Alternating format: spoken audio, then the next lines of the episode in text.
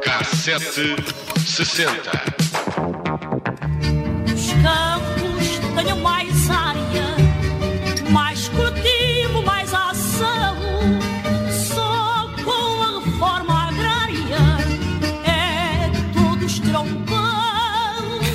Estávamos no início de fevereiro de 1975 e algumas terras abandonadas nas herdades do Picote, em Montemoro Novo, e da Defesa, em Évora, são ocupadas por trabalhadores rurais. O processo da reforma agrária tinha começado em finais de 1974, com a ocupação do Monte do Outeiro, em Beja, mas só em 75, depois da tomada destas herdades, o Ministro da Economia apresentou os diplomas que regulavam o novo plano económico. Ora, logo no dia 2 de fevereiro, o jornal A Capital publicava a notícia de que no Conselho de Serpa, camponeses armados tinham defendido terras ocupadas. No dia seguinte, saiu uma nota que dava conta de que os homens que estavam a trabalhar naquela exploração agrícola tinham sido colocados por uma comissão ministerial de nomeação governamental, mas que o proprietário os tinha ameaçado de morte. E nessa altura, os trabalhadores pegaram em caçadeiras para se defenderem. O momento de tensão foi resolvido por um militar das Forças Armadas e por um representante sindical que serenou os ânimos. Mas como este momento houve outras situações de confronto com os proprietários das terras, o problema no Alentejo e no sul do país foi resolvido mais rapidamente, com contratos coletivos de trabalho. Contudo, no resto do território, a realidade era diferente e seria o plano do governo a regular os vínculos contratuais. Previsto neste plano económico estava também a nacionalização da indústria, além da dos terrenos. No caso das explorações agrícolas, a intervenção do Estado podia ir do arrendamento compulsivo à expropriação e as terras ficariam a cabo dos trabalhadores e dos pequenos agricultores.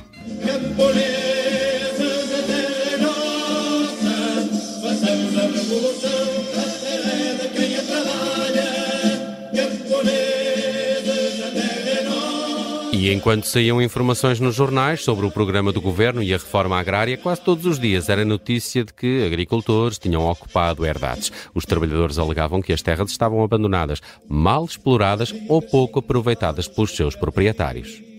Nessa altura foram criadas centenas de unidades coletivas de produção, com nomes revolucionários como Muralha de Aço ou A Terra a quem a trabalha, o que estávamos a ouvir, aliás, agora uh, de fundo. Se as primeiras ocupações não tinham enquadramento jurídico, nos meses seguintes foram legalizadas e a reforma agrária ganha, em 76, direito a ser inscrita na Constituição. Algumas das ocupações ficaram para a história. A primeira, claro, da herdade do Outeiro, em Beja, mas também a da herdade da Torre Bela, que ficou imortalizada em filme. O realizador alemão Thomas Harlan fez um documentário sobre a ocupação da propriedade rural e registou um diálogo entre o porta-voz de uma cooperativa de trabalhadores e um agricultor que se tornou famoso. Isto era cooperativa. Tudo isto era cooperativa. Não é a tua, nem a deste, nem a minha, era cooperativa. Não, mas esta, esta deles é cooperativa. E os outros que não trazem ferramenta nenhuma, a ferramenta deles é, é da casa deles e a minha fica da cooperativa. A minha fica da cooperativa. E a deles que não trouxeram nenhuma para utilizar cá a trabalhar, nem, nem, nem querem trazê-las, que é para não levar descaminho e dão descaminho às outras e ficam com elas as duas outras. Discutem sobre uma enxada, a dita ferramenta, que o agricultor não quer que seja da cooperativa, mas quer mantê-la, porque foi ele que a comprou e precisa dela para trabalhar. O processo da reforma agrária não foi claramente pacífico, nem entre os trabalhadores agrícolas e muito menos entre os proprietários. Mas as péssimas condições de trabalho dos agricultores, que viviam com salários baixos, fez com que a adesão ao movimento fosse relativamente fácil. E a 2 de fevereiro, 50 mil manifestantes juntaram-se num comício em Beja, onde foi aprovada uma declaração que veio ditar o fim do latifúndio.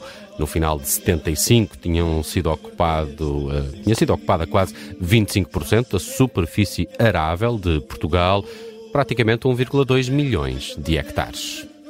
Ai, tinha eu saudades da história da enxada e do senhor da enxada. E da comparativa. Da comparativa. E da ferramenta. O senhor é famoso, não é? Aquele senhor da cooperativa. O senhor, uh, o senhor que é o uh, representante da unidade uh, e da cooperativa, não é? Hum. Não, o agricultor. O agricultor não é, não é não, famoso. Mas o outro é, é famoso. Muito bem, fechamos assim o K760. Hoje fizemos uma viagem a 1975, numa altura em que estamos já a, a falar também de protestos de agricultores. Fomos aqui a outras eh, revoluções agrícolas.